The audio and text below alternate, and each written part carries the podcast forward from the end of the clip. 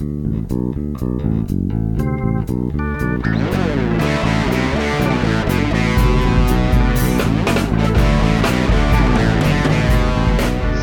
bem-vindos ao De Cabeça, o podcast onde vamos mergulhar nos processos, estratégias e tendências de destaque no mundo dos negócios online, com temas para que você possa criar seu próprio negócio online ou ampliar seu negócio atual. Eu sou Eric Menal, Bruno Moreira, tô com saudade dele assim como vocês. Tudo der certinho ano que vem a gente volta a gravar nossos podcasts no ritmo normal, aquele bate-papo entre eu e o Bruno, falando um monte de besteiras, piadas sem graça que ninguém gosta, mas até já teve alguns comentários lá na iTunes Store que as nossas piadas são sem graça e a gente fica bem orgulhoso por isso hoje, para finalizar o ano de 2014, um ano bem legal para a gente, um ano que a gente conversou com bastante gente interessante, a gente compartilhou e aprendeu muita coisa no mundo de marketing digital. A gente vai bater um papo com o Flávio Cardoso, da Rede Host, e com o Pedro Sorrentino, da SendGrid. Uh, o Pedro, eu vi uma palestra dele no, no evento da Resultados Digitais em Floripa, palestra muito legal sobre e-mail e eu fui conversar com ele e falei, cara, vamos bater um papo, vamos compartilhar algumas coisas com o nosso público no podcast. Ele foi muito bacana. Ah, na hora ele aceitou. A gente só demorou a achar uma data e a gente aí, na hora o Flávio estava conversando com ele, a gente decidiu assim, olha, nós três conversando, acho que o Flávio e o Pedro vão poder compartilhar muitas coisas com vocês. Então foi um bate-papo bem bacana, vocês vão aprender bastante coisa sobre e-mail e espero que vocês aproveitem. Só Aproveitando o momento, esse podcast é oferecido pela ESOS, especialistas em ampliar mercados e aumentar vendas, portfólio completo de soluções de marketing digital, lojas virtuais e aplicativos móveis. E pela Spark English, muito mais que uma empresa de tradução, serviços de tradução e planos mensais com custo reduzido para empresas. A música utilizada nesse episódio é 46 Billie Jean Sequel Candy CC Asia Band, usada através de Creative Commons. Quero aproveitar o último podcast de 2014, agradecer a todo mundo mesmo que apoiou a gente nesse ano. A gente espera poder ter compartilhado alguma coisa legal com vocês, que vocês tenham aprendido, que vocês tenham curtido. O Bruno e eu, a gente espera estar de volta em 2015 também com, com coisas legais para compartilhar e aprendendo sempre com vocês. Então, obrigado mesmo e um ótimo período de festas para vocês. E agora, sem mais demora, vamos aproveitar e vamos para a entrevista. Um grande abraço e até 2015. Bom, pessoal, hoje mais uma entrevista então de cabeça, mas na verdade é um pouquinho mais que uma entrevista. Hoje a gente vai fazer um bate-papo com duas pessoas que eu acabei conhecendo durante o, evento do Resultados Digitais. Pessoal bem legal, acabei vendo uma palestra do Pedro, eu já vou apresentar o Pedro, mas foi uma palestra fantástica. E ali batendo papo do, durante o evento, acabei conhecendo também o Flávio. E isso há seis, cinco, seis semanas atrás a gente decidiu que a gente ia fazer um bate-papo. A gente só não sabia quando, que ia ser antes do final do ano, mas que a gente ia bater um papo. E acabou fechando hoje, então ainda no mês de dezembro, para a gente bater esse papo e falar um pouquinho com vocês sobre e-mail marketing, mas entrando mais na, na, na questão de reputação, na questão de infraestrutura, na questão de entregabilidade, falar um pouquinho também de automação de marketing, que o Flávio tem umas informações bem legais para a gente de um modelo novo do negócio deles. Então, assim, vai ser um bate-papo bem legal, espero que vocês aproveitem bastante. Deixa eu apresentar vocês, primeiro o Pedro, Pedro Sorrentino, da, da SendGrid, que está falando com a gente de lá do, do Vale do Silício. Pedro, obrigado pela, pela presença, cara, seja bem-vindo de cabeça. Obrigado, Eric. É um prazer estar aqui, prazer ter te conhecido lá em, em Floripa no, no RD Summit. E, enfim, espero que a gente possa contribuir aí para falar é, sobre estratégias de e-mail para qualquer aplicativo ou, ou empresa, né? não só e-mail marketing, mas todos os tipos de e-mail que você pode enviar do, do teu app. Fechado. E o nosso outro participante hoje é o Flávio Cardoso. Flávio é da Rede Host. É, também tem outros negócios na Red Host, tem a, o, o, Root, que é um negócio que eu quero falar nesse podcast, que a gente eh, vai colocar o link do site deles, que é simplesmente genial. E também do Meili, e que é, é, outra parte do negócio da Red Host. Então, Flávio vai ter bastante coisa para oferecer para a gente, bastante informação. Flávio, obrigado, cara, pela presença. Seja bem-vindo de cabeça. Boa tarde, Eric. Obrigado. Eu que, eu que agradeço. É tenho certeza aí que eu acho que a gente vai, vai ter um, um belo bate-papo sobre e-mail. E eu acho que principalmente falar um pouco sobre marketing automation, que é um assunto que está tá, tá chegando no Brasil, então pouca gente, pouca gente domina isso. e a gente já está, enfim, com, com, com, algumas ideias já até aprovadas, alguma coisa rodando. Então, acho que vai dar um bom papo. Legal, gente, legal. Eu queria começar então para a gente setar uma linha de, de raciocínio aqui, começar a falar de entregabilidade, que talvez seja a coisa mais importante quando a gente quer enviar um e-mail. A gente quer que ele seja entregue para a outra parte que a gente está enviando, né? E eu sei que parece algo tão simples, né? Porque o pessoal que está ouvindo no, no, dia a dia está acostumado a mandar e-mail, qualquer tipo de e-mail para o dia a dia do negócio deles, mandar e-mail para os amigos, mandar e-mail para a família. Parece algo tão lógico que o e-mail seja entregue. Mas um, do, um dos dados que eu peguei do material que o Pedro me enviou, que é muito interessante, é que 22% dos e-mails enviados não são entregues. Então o que, que a gente está fazendo com o nosso tempo, gente, se 22% é jogado no lixo? É, um, um, a cada cinco e-mails, né? Para dar um pouco de feedback e explicação para os seus ouvintes que não sabem o que é a SendGrid, né? Uhum. Uh, basicamente, uh, nós somos uma plataforma de, de e-mail uh, que serve tanto para pessoas que estão construindo apps que tenham alguma funcionalidade de e-mail, quanto para você enviar é, newsletters e e-mail marketing. Né? Então, uh, hoje a gente faz envio de e-mail em alta, larga escala. Né? A gente manda 16 bilhões de e-mails por mês. Uh, é, para são 180 mil clientes e, e é, eu tenho certeza que a gente já enviou e-mail para todos os seus ouvintes. A gente é a, a, a infraestrutura de e-mail do Pinterest, do Tumblr, do Airbnb, do Spotify, e, e o, outros produtos muito legais também construídos em cima da gente, que é o caso do, do Route, é o caso do Meili é, e, e, do RD Station também, por exemplo, né, que uh, foi onde a gente se conheceu lá no, no evento. Mas, é, então a gente tem dois tipos de cliente na empresa, tanto a, o, o desenvolvedor, que está construindo esses apps e precisa de APIs de e-mail para resol realmente resolver esse problema da infraestrutura, da entregabilidade, quanto a pessoa do departamento de marketing, né? Perfeito. E, e assim, essa estatística foi a primeira coisa que. É, eu estou na empresa há três anos, né? Hoje a gente. É, eu entrei, eu era, fui o funcionário número 22 da empresa e hoje nós temos 300 pessoas. Nossa. É, então foi um crescimento muito grande assim ao, ao longo dos últimos três anos e uh, eu não sabia, eu não sabia nada de e-mail antes de entrar na SendGrid. Eu não sabia que isso era um problema de verdade, né? Essa questão de 20% dos e-mails não serem entregues. E, e, e a verdade é que a, a, a, companhia surgiu porque era um problema constante que os nossos founders tinham quando eles estavam setando novos apps, entendeu?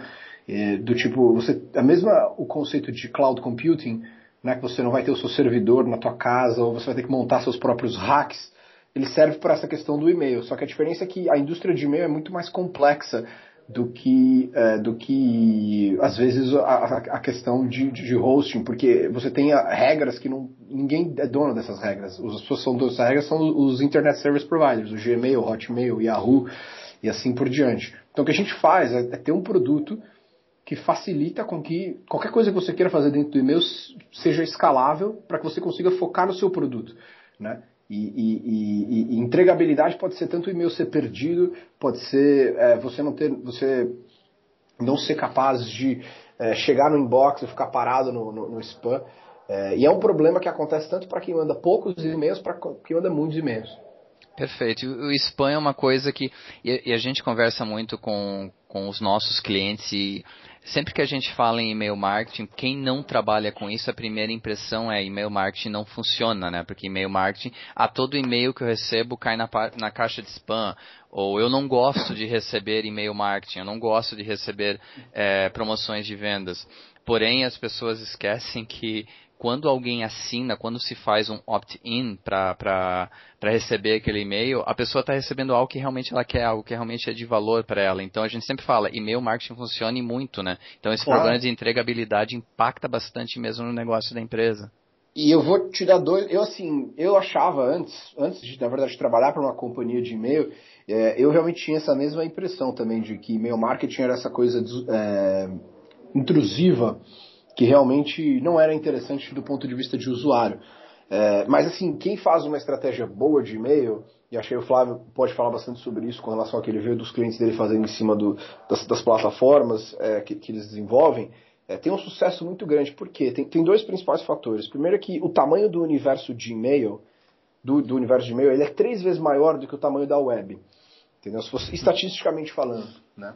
É, se você considerar que o tamanho da web é tudo que o Google é capaz de indexar versus a quantidade média de quanto que uma página da web pesa versus quanto que cada pessoa tem é, armazenado dentro das suas próprias inbox, existe três vezes mais volume de informação escondido no e-mail das pessoas do que em, em termos de página da web. E, então isso já é uma magnitude enorme para entender o potencial do, da, da, coisa. A, a, a, segunda coisa é que 96% das pessoas que usam a internet possuem uma conta de e-mail. E não existe nenhuma outra rede social ou é, serviço que possui esse nível de penetração dessa ubiquidade. Na realidade, eu nem sei quem que são essa, esses 4% que não tem e-mail. Mas é que eu entendo, eu não conheço ninguém que, que a maioria dos serviços você precisa do e-mail. E aí você vê, por exemplo, o que o Facebook fez há duas semanas atrás, que é realmente prejudicar muito. Eu não estou criticando aqui o, o, Facebook, eu até tenho ações do Facebook, tudo não é isso. Mas a questão é, você como marketer, é, uh, eles agora, né, se você tem uma fanpage lá que você trabalhou para ter 150 mil fans, e, e, você postar algo na fanpage sem comprar um ad, os algoritmos vão mostrar isso é, cada vez menos. Né? Então, se você é uma, uma celebridade que tem vários followers, em vez de comprar ads, você fica promovendo coisas na sua própria timeline, cada vez mais o seu reach desses tipos de posts vão ser reduzido para forçar que os principais usuários com audiências significativas, né, ou seja, que estariam muito mais é, influenciados a comprar ads, comprem mais ads, né? Porque o que acontece é que as pessoas conta. Então, assim, o ponto é, você fala, pô, legal, vou investir o meu marketing em Facebook, mas assim, ou no Twitter, só que o controle, o seu controle como dono da empresa, como a pessoa da parte de marketing, é zero. Porque você não é dono das regras certo? Ah, perfeito. Assim, então, eu, eu até com e-mail, né, você é dono das regras. E aí acho que você pode montar regras.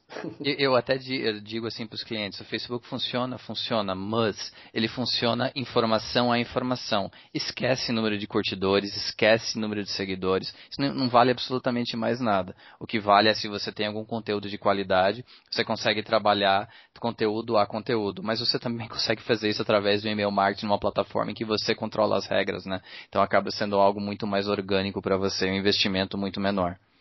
É, e a lista é tua, né? É tipo, isso. Se o, a plataforma, você pode até mudar de enviador de e-mail, mas se você tem um bom conteúdo e uma maneira inteligente de tratar os seus usuários com respeito, quer dizer, você não é aquele cara que fica aqui vendo aqueles e-mails intrusivos que incomodam, é, entendeu? Funciona super bem. Você tem que pensar que o, o e-mail é que nem a, a sua sala de estar entendeu? Eu não vou arrombar a sua porta e vomitar no meio do seu tapete, né? Entendeu? Você tem que ser educado. E de preferência, se você está sendo convidado, né? Traz um presente. É, acho que essa metáfora de visitar a casa dos outros funciona bem. Fechado, fechado. Flávio, fala um pouquinho para mim, cara, de como é a experiência de, de vocês com os clientes de vocês em relação, primeiro ao serviço que vocês fazem, depois em relação a como eles enxergam essa questão da, da entregabilidade. Nossa, é, nossa, nossa história com e-mail ela é ela é bem longa, né? A gente já tem, a Rede Host ela tem 12 anos. Então, por muito tempo, a gente teve só de um lado da, da, da, da moeda, que era uh, bloqueando os spammers e, e, assim por diante. Porque, querendo ou não, a gente é um. Uh, hoje tem 200 e poucas mil contas de e-mails hospedadas na Rede Host. Uau. Então, a gente sempre só viu um lado. É tudo spammer, é tudo spammer, vamos bloquear todo mundo, vamos. Porque nosso cliente ia ficar mais feliz. Agora a gente está dos dois lados. A gente está tanto bloqueando os, os spammers e quanto tentando entregar uma mensagem de qualidade usando uh, as nossas ferramentas novas, né, que é o Mail.ru.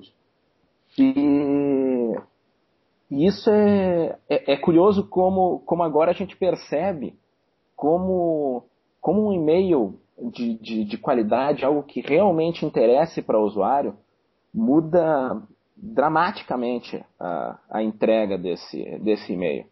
Então, o SendGrid é mestre nisso, eles, eles conseguem já muita coisa uh, resolver na plataforma.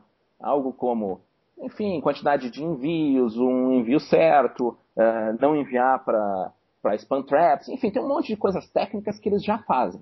Mas milagre não existe. Então, se, se não enviar um e-mail certo, um e-mail que realmente aquele teu cliente, aquele teu usuário queira ler, que ele realmente ele clique, que ele responda, não vai chegar. Então, o ponto, o ponto são dois pontos. Um é uma plataforma que, que já, enfim, tecnicamente resolva o percentual que, que ela tem responsabilidade, sem de fazer isso com perfeição, e outra é o usuário ou, ou outra ferramenta, enfim, que consiga enviar a mensagem certa para aquele cliente. E, e, e até foi um, dessa história nossa, e tentar contar brevemente. Sim. Lá no início, há uns. Acho que uns 5 anos atrás, mais ou menos, uh, no início que a gente começou esse, esse projeto de Root, Meili, ele, ele já tem vários anos, embora ele realmente nasceu agora. Uhum. A gente tentava na rede host mandar mensagens que, que, enfim, que tivessem algum, algum casamento com aquela situação daquele usuário naquele momento. Então a gente desenvolvia tudo meio internamente, isso era, era, era programado. Quando o usuário comprava tal coisa, talvez ele pudesse ter interesse em tal coisa. Então a gente programava lá essa coisa, dava um trabalhão para desenvolver isso e começava a mandar esse e-mail. E daí via, bah, isso deu um, um belo resultado. E foi indo, foi indo, foi indo. A gente teve até um projeto interno de desenvolver um, um softwarezinho que fazia isso já meio que automático. Ele fazia queries direto no banco descobria quem eram as pessoas que, que poderiam ter aquele perfil, aquele, aquele tipo de interesse, e ele mandava um, um e-mail. E mais ou menos isso aí que nasceu que nasceu o Root hoje, que hoje o Root faz isso de forma automática. Né? Ele, ele baseado em, em ações dos usuários, baseado em, em perfis desses usuários, ele vai mandando as mensagens certas na hora certa. E isso, voltando lá para o nosso assunto inicial, isso aumenta a entregabilidade nas alturas. Eu tenho cases hoje de, por exemplo, 80, 90% de abertura do e-mail. Antigamente não existia isso. Antigamente, quando você mandava um e-mail em massa, aquele quase que o spazão, por mais que teu teu usuário dê um sign up em algum momento em alguma coisa, só que ele não está ele não tá pronto para receber aquele e-mail. Se hum. conseguir no máximo 20, 30% de abertura. Agora eu tenho vários e-mails aqui com 80% de abertura. Isso é, uma, isso é muito alto. 50% é, de clique, isso é muito alto comparado ao passado. Eu tenho, eu tenho e-mails até com 50% de resposta. Que esse até é um case é. que, que, esse case ele é sensacional esse case. E não foi para eu não foi enviado só para 50 pessoas. Foi enviado para umas 500 pessoas. E metade é. responderam. É um absurdo e, isso, comparado ao passado. Isso aí é muito fantástico. E essa história da resposta é algo que a gente sempre uh, recomenda que todos os nossos clientes façam isso. Ou seja, a gente tem uma API especificamente para isso, que é a API de parse, né? Que você que pode usa. pegar.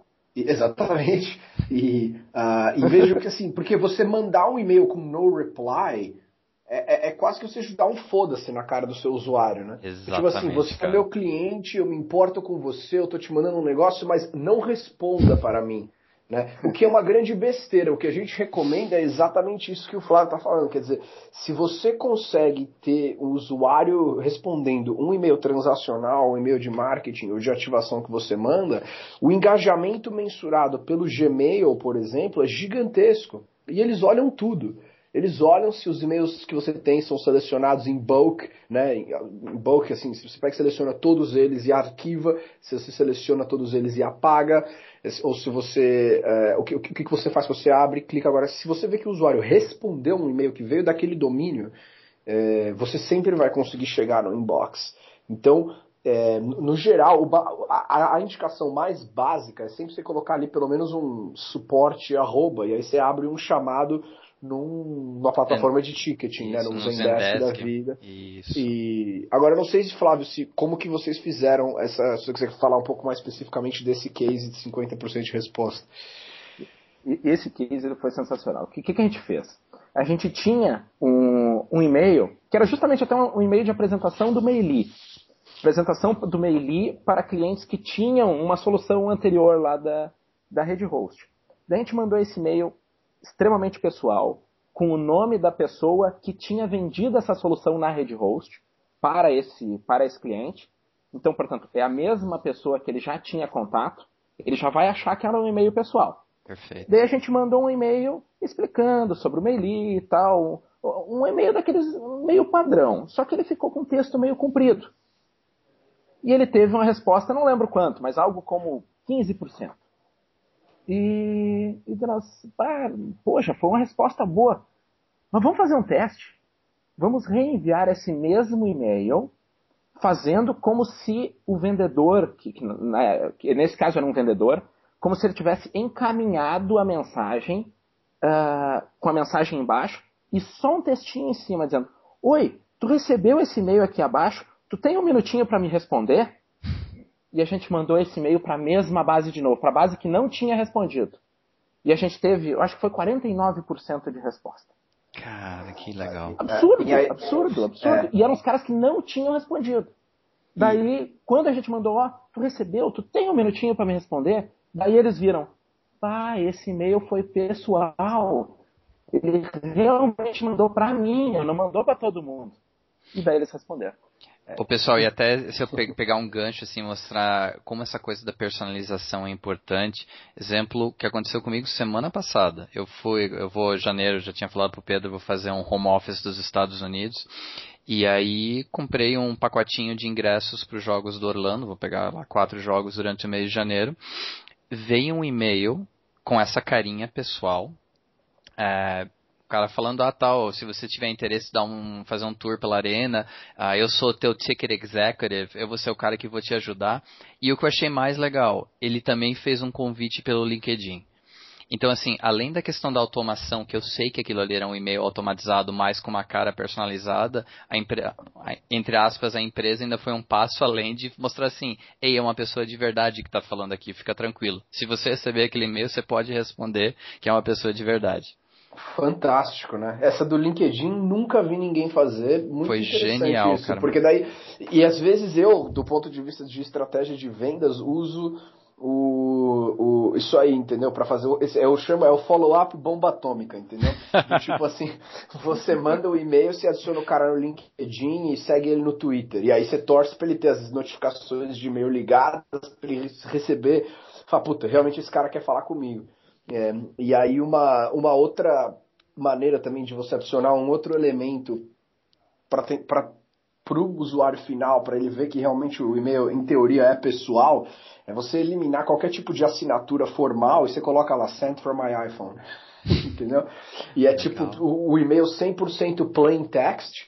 E o mais importante é você ser capaz de conseguir fazer o que é uma coisa que a gente faz também, que é o white label do, do teu domínio, né? Para que o cara não perceba que, é, que o envio está acontecendo por uma ferramenta de terceiros, entendeu? Então realmente ele vai parecer que o e-mail é da pessoa final e não é, via essa outra plataforma. É, porque no geral, vamos dizer, 80% dos, talvez até mais de 80% não vão perceber que o e-mail é automatizado, por isso o e-mail vai né, ter essa resposta tão grande. É um show de bola. Eu quero pegar o gancho numa coisa que o Flávio falou lá no início, até para a gente explicar para quem não, não conhece o termo, explicar exatamente o que, que é. O Flávio falou em spam trap. O que, que é um spam trap, gente? Pedro, é o cara disso aí. Não, pode, eu respondo sem problema nenhum. Explica. Tava só vendo aqui, falou do Flávio. Bom, spam trap é o seguinte, é uma maneira que uh, os uh, os Internet Service Providers fazem para entender se você está comprando uma lista ou não. Como que funciona? O meu primeiro, minha primeira conta de e-mail foi em 95, eu acho, do Ball. e eu lembro, era phss.ball.com.br. Eu acho que eu devo ter usado esse e-mail por, sei lá, um ano.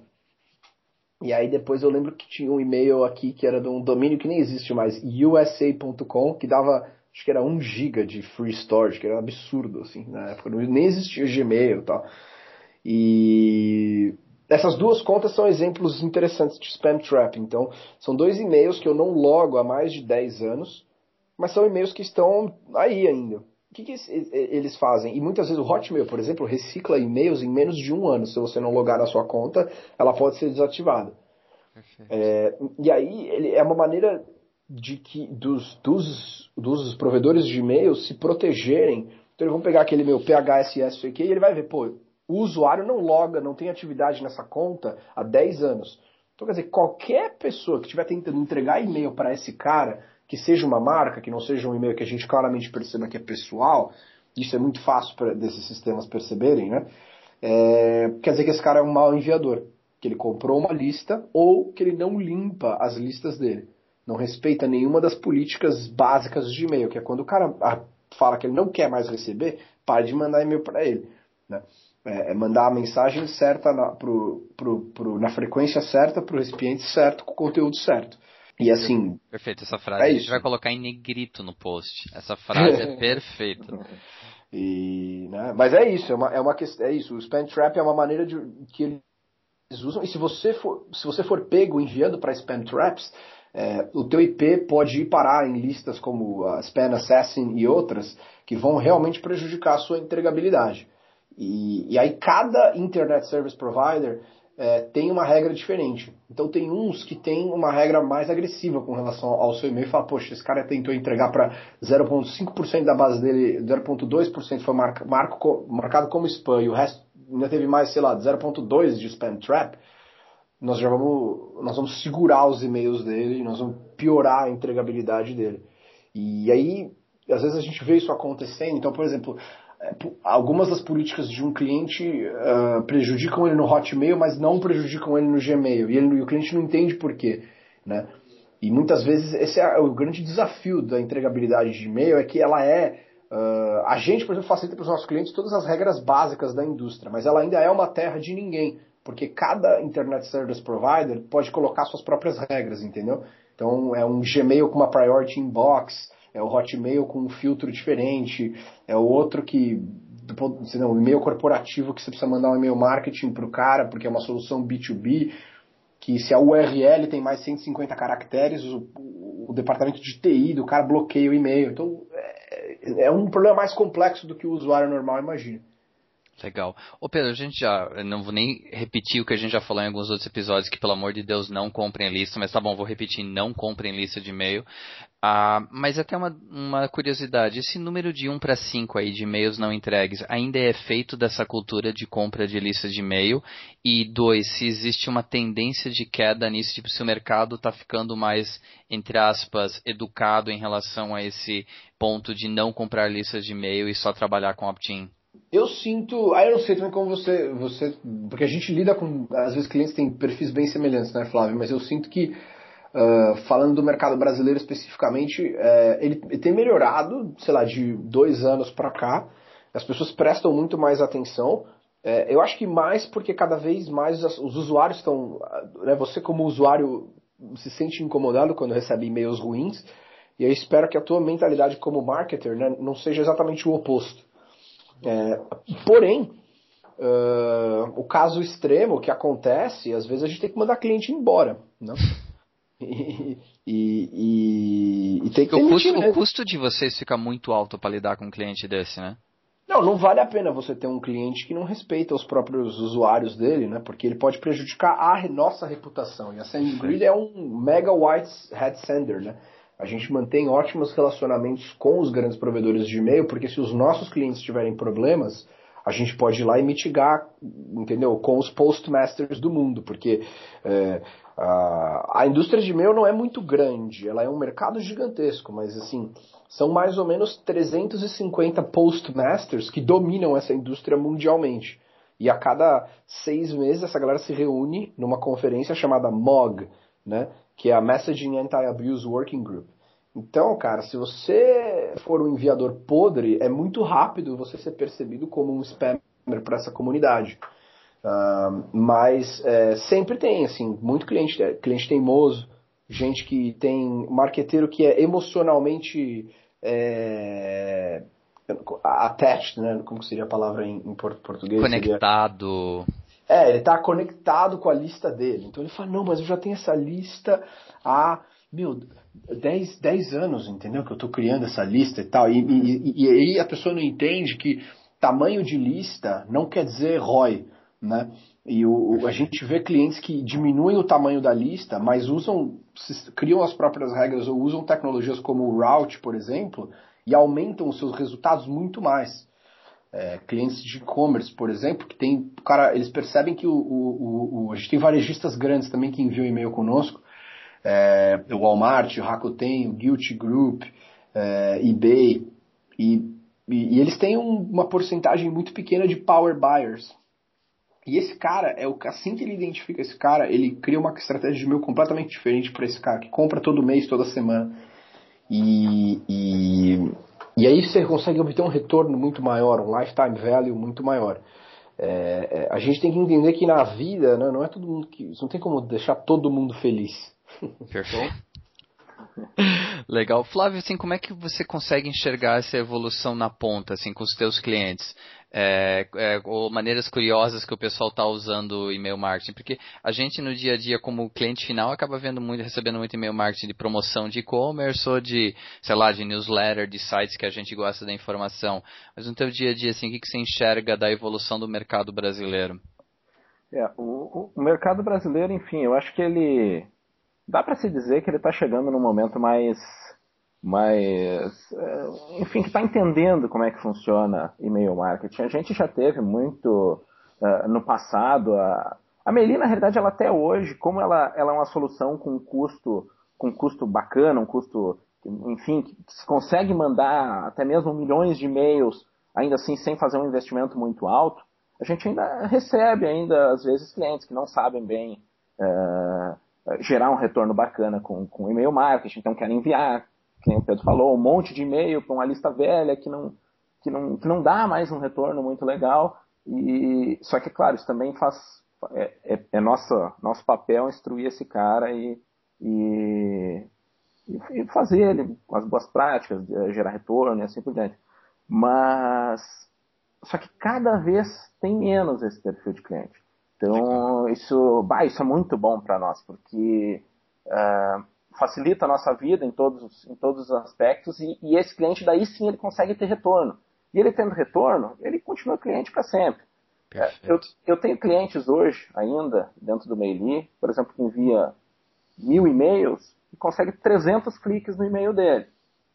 Mas daí tem outro que envia 10 mil e-mails para ter esses mesmos 300 cliques. Por que, que essa lista de 10 mil ela seria melhor do que essa de mil. Não, ela é igual ou pior. Provavelmente pior. Teve o mesmo resultado, que foi os mesmos 300 cliques, só que incomodou um monte de gente que não queria ter sido incomodado. Só que aos poucos isso está indo para frente.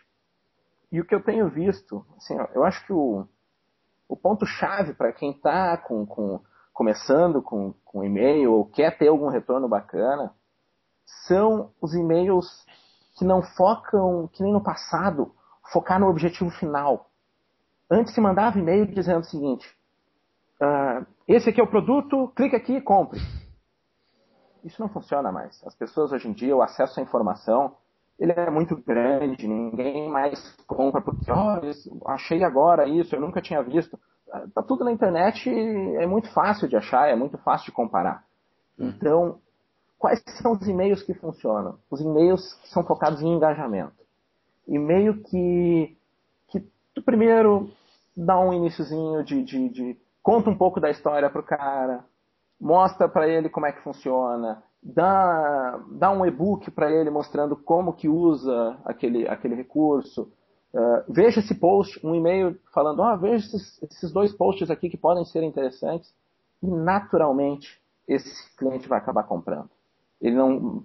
Hoje em dia o e-mail que clique para comprar, ele é o que dá o pior retorno de todos. O e-mail que se vai aos poucos conduzindo ele para compra e ele naturalmente compra, esse é o e-mail que dá muito mais retornos. E os nossos clientes que já estão fazendo isso, enfim, é, o, o, o resultado é muito maior e, e, e é altamente perceptível isso. Legal. É, um, um, exemplo até bem legal que, que eu, um cara que eu acompanho, que é o Chris Brogan, Uh, ele tem um, um modelinho, ele, ele, trabalha muito com, com, a questão do e-mail, do e-mail marketing. E tem um modelo dele, eu não lembro exatamente qual que é o serviço, onde que você clica no site dele, eu vou procurar e colocar no, no post do episódio. Mas ele te manda 30 e-mails seguidos, 30 e-mails pequenininhos, dia a dia, com dicas, com coisas básicas de empreendedorismo. Uh, é um modelo bem legal porque dia a dia você está recebendo, e é uma coisa evolutiva, é meio como se fosse, tipo, passando por assuntos que estão, que, que tem um, um conceito final. Então em nenhum momento durante esses 30 dias ele fala fala em vender algo. Ele está simplesmente querendo interagir contigo durante esse tempo para que lá na frente sim você compre um curso dele, compre algum produto dele, algum subscription, alguma coisa assim. É, mas é, é que nem case na. Ah, desculpa. Opa. A gente só, só, concluindo, a gente tem um case até na rede host que está começando agora, ainda nem tem estatística dele, mas depois até posso mandar para ver até o resultado que deu isso. Legal. É, como a rede host ela é focada em hospedagem de sites, a gente percebeu que muita gente entrava no, no, na página de hospedagem de site e no mesmo instante já saía. Aquele o, o, bounce rate lá da, da, de, de, da página. A gente pensou, como é que a gente vai fazer para converter mais desse, desse cara que, que entrou nessa página, que veio por AdWords, veio por SEO, ou qualquer coisa assim. A gente pensou, bom, se esse cara não comprou, provavelmente é porque ele não está pronto para comprar vamos, vamos colocar algumas chamadas para ele cadastrar o e-mail dele e receber uma sequência de cinco e-mails ajudando ele a escolher uma hospedagem, sem falar nada sobre rede host. A ideia é simplesmente, está em dúvida em como escolher a hospedagem certa para o teu site, cadastre aqui teu e-mail e receba cinco e-mails. E a gente vai mandar agora cinco e-mails explicando quais são os tipos de hospedagem, qual é a diferença de hospedar no Brasil e no exterior, qual é a melhor hospedagem para os principais CMS, que é WordPress, Joomla, enfim, uma série, são cinco e-mails com só, somente com dicas que vão ajudar ele a escolher melhor essa hospedagem. Acredito que vai dar um bom resultado. Depois eu posto aí para vocês. Legal, legal, Flávio. E, porque no, no, final do dia, tudo isso que a gente está falando é relacionamento, né? Então, assim, é, é, a mesma coisa de você... Você não pode chegar num bar, você conhecer uma mulher ali, ou um homem, né? Tanto faz sua preferência. Mas você vai falar, você quer, quer casar comigo? Pô, vamos viajar, vamos para uma lua de mel maravilhosa. Sete acabou de conhecer a pessoa, né? Pô, ninguém faz isso na, na, na vida real. E, e, a questão é que o relacionamento com o seu cliente, com a pessoa que está ali do outro lado da tela, é exatamente a mesma coisa. Pô, no final do dia, às vezes você quer vender um pacote de duas semanas para Cancún, entendeu? Não vai começar necessariamente falando isso para ele. Aí é que tá. Tem várias questões interessantes, como o marketing de, de conteúdo, que é muito isso que você está falando, né, Flávio? Faz todo sentido. É. Você, eu vou te adicionar valor imediatamente, de graça. E por eu fazer isso, você vai confiar em mim. E você vai ter uma ligação emocional com a minha marca e você vai entender que eu sou uma solução confiável para você. É, mesmo se eu até falar do meu concorrente, explicar as diferenças entre uma coisa e outra, porque no final do dia, é, não adianta nada você ter uma estratégia de marketing fantástica se o seu produto não funciona. Né? Então, assim, o produto tem que ser bom. Né? Vamos partir desse, desse início, assim, né? Que está falando isso assim, tendo em vista que você já tem um produto, né, para as startups que possam estar ouvindo aí e tudo mais, que já de uma certa forma ele, você pode usar essa estratégia para validar, mas assim, é um produto que já está validado, que funciona, que as pessoas compram. E você fala, beleza, como é que eu vou levar isso para vez de ter mil clientes para eu ter, sei lá, 500 mil, né, um milhão? E, e, e não, não não dá. Se você, se você chegar no bar com essa estratégia, você é um tarado, né? Não, você não, não, não seja o tarado do e-mail. Legal, gente. Assim, é, uma coisa que eu queria falar, e eu, eu, acho que a gente teria papo para falar umas 8 horas aqui, acho que a gente vai ter que fazer uns outros bate-papos aí periódicos a gente discutir o que está acontecendo, mas uma coisa que eu queria hum, passar com vocês era a questão da segmentação é, o quão importante é a segmentação para poder ter um e-mail de qualidade, para poder ter uma campanha de e-mail marketing de qualidade. É, dentro das experiências de vocês, dentro do com o que vocês veem com os clientes de vocês, qual a importância hoje em dia de. Porque vou pegar o que o Flávio falou, ele falou do, pegou o exemplo da, do, da lista de mil e-mails com 300 cliques e a lista de 10 mil e-mails com 300 cliques. Boa parte desse problema talvez seja uma lista única, né, para todos os produtos e serviços da empresa e o cara está tentando vender ração de gato para dono de cachorro, né? Então, como que a segmentação funciona para ajudar nesse processo? Olha, Eric, é, é, é, fundamental. O e-mail, ele lá no, lá no passado, ele era uma ferramenta de, de mídia de massa. As pessoas acreditavam nisso, elas acreditavam que Quanto mais e-mails eu mandar, mais retorno eu, eu vou ter. E não era completamente errado porque os tempos eram outros. Eu recebia meia dúzia de e-mail na minha caixa. Hoje eu recebo por hora isso. Então, é, o tempo mudou. No segundo momento, começou a se segmentar as coisas. Então, as ferramentas de e-mail marketing nasceram, ferramentas semelhantes a Maili, e, e a gente já consegue uh, dividir, ó, esse, esse tem interesse em ração para gato, esse tem interesse em, em ração para cachorro. Isso, isso já aumentou muito. Isso já aumenta uh, o, o, retorno. É, é, mais ou menos esse do 10 mil para mil, sendo que o, os mesmos 300 cliques. O retorno já é absurdo. E agora a gente chegou num, num nível acima ainda, que, que é o que o Root permite, que é uma segmentação um para um e no tempo do cliente e não mais no tempo do fornecedor. Legal. Então, o que, que, que é a grande diferença? Antes, no, no, mesmo segmentando, você mandava, ah, hoje eu vou mandar ração para gato para quem tem interesse em ração para gato. Só que tu está mandando hoje. É o teu momento de enviar, porque tu está com vontade de enviar. Outra coisa é quando o, o, esse cliente teu, ele navegou no teu site aqui, tu sabe que ele tem interesse em, em ração para gato, e naquele momento ele está procurando ração para gato, você mandar uma, uma promoção de ração para gato, ou um, um, uma nova marca de ração para gato. Então, quer dizer, você está mandando um e-mail diretamente para aquela pessoa com um produto que interessa, talvez só para ela, no momento que ela está pronta para comprar. Esse é o melhor de todos. Esse aí é que se consegue esses taxas de abertura de 80%, cliques de 50%. Isso é muito acima do que, do que a gente tinha alguns anos atrás e muito acima até mesmo dessa segmentação por grupo que boa parte da, da, das, das, pessoas, da, das equipes de marketing já fazem. É. E eu, eu, diria assim que o que o Flávio está falando é, é, fundamental, quer dizer, a questão da segmentação especial por isso, porque Hoje a gente recebe muito mais e-mail do que a gente recebia no passado e é uma tendência que não deve diminuir, muito pelo contrário. Então você tem que ser capaz de segmentar e saber para, de novo, né, mandar a mensagem certa para a pessoa certa, com a frequência certa e o conteúdo certo. Então, essa questão de conteúdo e frequência, elas são duas coisas muito importantes. E a gente vê que os nossos clientes mais bem-sucedidos, eles usam é uma feature chamada uh, ASM, né, que é Advanced Suppression Management, que basicamente, o que, que é isso? É você construir aquela página de preferências de e-mail, de notificação. Vou dar um exemplo de uma empresa que nem é cliente nossa, mas que todo mundo conhece, que é o Twitter. Se você vê a quantidade de notificações de e-mail que você recebe usando o Twitter, é enorme, né? Verdade. O cara deu né, favorite, mention, read, direct message, new follower, unfollow, enfim.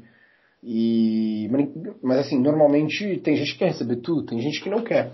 Então, você ter a capacidade de, toda vez que você está construindo um produto, construir uma página de preferências de e-mail, na qual você controla o dial de duas questões importantes, que é o, o volume de conteúdo e o volume de frequência. Então, imagina você colocar um gráfico, né, que no, no no eixo, é, no eixo Y é a, é a quantidade, o, o, conteúdo, no eixo X ali é a, é a frequência, né? E, então você prefere, tem gente que prefere receber tudo em um e-mail só. Então uma mega newsletter todo mês cheia de coisa. E tem gente que prefere receber esses e-mails menores, pingados. E você dá a liberdade do seu cliente controlar isso para o seu produto é um negócio interessante. Nossa, muito legal, muito legal mesmo. Realmente customizar a experiência do cliente no final das contas, né? É. Não, legal. E, e, e, o que o Flávio falou, eu se, se, não sei se é cliente da SandGrid ou não, a Netshoes, é, Pedro, mas é, até um, um, a minha experiência de compra com a Netshoes, eu nunca, eu nunca compro nada quando eu entro na loja. Eu escolho o meu produto e eu espero dois ou três dias. Sempre vem um e-mail com desconto. não é cliente não. Tá, é, essas automações já estão começando a criar hábitos até ruins já, né? Se o pessoal do Netshoes está ouvindo isso, vai acabar com isso já. Mas do céu. É. Não, mas é verdade. Mas, de novo, é, eu criei a minha própria experiência de compras, né? Essa que é a parte interessante. Então, no, no, no, final da, no final das contas, o cliente tem o poder na mão da escolha. Acho que essa é a lição que fica, né? Então, é, a gente que oferece o serviço tem que dar o máximo possível para que essa experiência do cliente seja agradável e, e, e gere esse relacionamento. A venda vai vir Aí eu vou pegar as palavras do Pedro. Se o teu produto é bom, se o teu serviço é bom, e se você conseguir criar o um relacionamento, lá na frente você vai conseguir vender. É só fazer um negócio com calma, né? Gente, assim, eu. É, Pedro, não sei se tem alguma coisa específica que você queira falar antes da gente é, se despedir do, dos ouvintes. Com certeza eu espero sim que a gente tenha a oportunidade de falar, fazer esse bate-papo de novo, falar de mais coisas, mas alguma coisa atual, alguma coisa que você queira falar para o pessoal?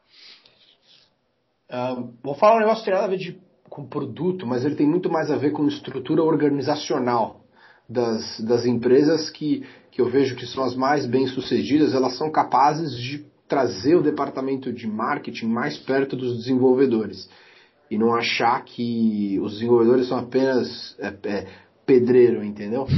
Você, tipo assim, você vira e fala, ah, legal, tá aqui o tijolo, o cimento, eu quero que fique assim, valeu, obrigado, né? É, é, os clientes mais bem-sucedidos que a gente vê são capazes de, de fato, acabar, é, trazer uma união praticamente que emocional entre esses dois times. Né? E cada vez mais os melhores departamentos de marketing, é, eles têm uh, data scientists né? e uh, é, pessoas estatísticas e developers. Então é importante a gente perceber essa transição de que nós estamos falando de construir sistemas complexos, né? Você não precisa fazer tudo sozinho, você pode usar soluções como o Route, como, como a gente, é, e, uh, e, construir um, um, sistema que, que funcione para o teu business. Mas essa união de cada vez mais departamentos de marketing, eles são muito mais técnicos do que business, uh, é, é, uma coisa para você pensar, em especial para você ter uma estratégia de e-mail bem sucedida, né? Porque os enviadores é, mais, mais toscos, né? Que é aquele cara que tem, ah, eu tenho essa lista, vou mandar, vai ser do, é, é, normalmente não tem nenhum desenvolvedor dentro desse time. E, e, é, um, e é um cara menos data driven, entendeu? Que, que, que, que, que toma decisões mais emocionais ao invés de olhar para os números. Então acho que esse é o, sei lá, seria o meu recado genérico essa questão, juntar desenvolvedores com marketers, é, é o que a gente vê as empresas mais bem sucedidas tem, tem, tem essas pessoas trabalhando juntas, né? Não nesse esquema eles são os nossos pedreiros, né? Porque não é assim. Eu tô rindo sozinho aqui, Pedro, porque eu sou velho o suficiente para ter começado a trabalhar numa época em que o único conflito na empresa era marketing e vendas. E eu cheguei num ponto no mundo corporativo que era, um, era briga de quatro lados, né? Que era marketing, vendas, tecnologia e recursos humanos, que é outro ponto muito importante hoje em dia nas empresas. Então, eu tô rindo aqui porque realmente a tecnologia, esse, esse relacionamento de tecnologia e marketing, tecnologia e vendas, e colocando recursos humanos ali para colocar as pessoas certas é importantíssimo. Com certeza. Tem uma dica aí para os ouvintes: procura growth hacking no Google, que é um termo, é o termo da moda no momento. Perfeito. No Brasil está chegando agora, lá, lá fora todo mundo já, já até já cansou disso aí. Mas, tá, mas aqui está chegando agora e quem conseguir uh, na sua empresa implantar esse tipo de, de, de, de pensamento vai estar vai tá na frente, vai estar tá na frente dos concorrentes. Ah, perfeito. Quem trabalha em empresas maiores que brigue por isso, quem trabalha em empresas menores que não deixe as, as barreiras, tipo, que não deveriam existir numa empresa menor, numa startup entre marketing, vendas, tecnologia, realmente trabalhe com esse conceito de crescimento, que é, é, é o único conceito com o qual você pode crescer. É, é sobrevivência, ou é, basicamente é o, é o resultado desse crescimento. Então, gente, assim, muito obrigado mesmo por compartilhar esse tempinho aí com a gente, por compartilhar o conhecimento de vocês com a gente. É, foi muito legal, eu aprendi muito hoje, eu tenho certeza que quem está ouvindo também aprendeu muito. A gente vai colocar todos os links é, no, no post do episódio. Se tiver mais alguma coisa que precisar, vocês podem me mandar, depois eu coloco. E o pessoal que está ouvindo, qualquer dúvida, coloque no comentário a gente vai entrar em contato com o Pedro, vai entrar em contato com o Flávio para conseguir as respostas que vocês precisarem. Pessoal, Flávio, grande abraço. Pedro, grande abraço. Ouvintes de cabeça, grande abraço e até a próxima.